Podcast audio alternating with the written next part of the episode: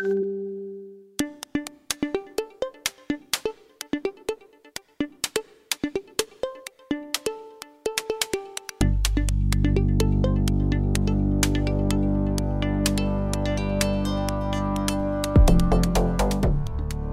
Hola, hola, ¿qué tal? ¿Estás en lo cierto? Este es el podcast de noticias de Cuba Debate. Hoy me acompaña como cada martes Angélica. Dale play, que este resumen sonoro seguramente dará mucho de qué hablar. Es un día histórico para el mundo entero, de ello conversaremos más adelante. Ponte tus audífonos o escúchanos en altavoz, como prefieras. Esto es Las 3 del Día.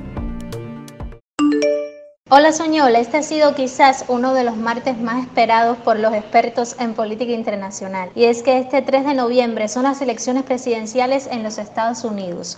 Trump o Biden. ¿Cuál será el destino del pueblo norteamericano? ¿Quién ocupará la Casa Blanca? Hoy es un día histórico y de importantes definiciones. Así es, Angélica, y si hablamos del contexto, la elección nacional para presidente y legislatura en Estados Unidos se realiza en una coyuntura sin precedente con la peor crisis de salud pública en un siglo, la peor crisis económica y tal vez desde la Gran Depresión. El estallido de algunos de los movimientos de protesta social más grandes de la historia y un presidente minando la legitimidad de los comicios y hasta amenazando con no respetar los resultados si no le favorecen.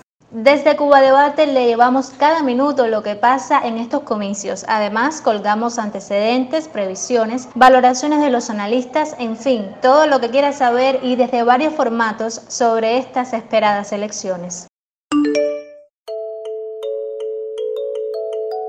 El podcast de Cuba Debate Puedes encontrarnos en www.cubadebate.cu slash columna slash podcast y también puedes hacerlo en www.speaker.com slash user slash cubadebate.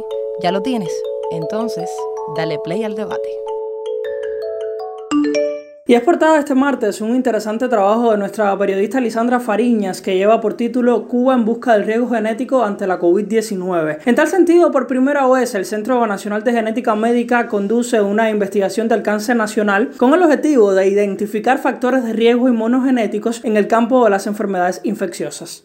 Agregar Suñol que nuestra página comparte con sus lectores detalles del estudio factores de riesgo genético asociados a la severidad clínica de la COVID-19 en pacientes cubanos. Valiosos testimonios tanto de personas que han sobrevivido al nuevo coronavirus como del personal de salud hoy en Cuba Debate.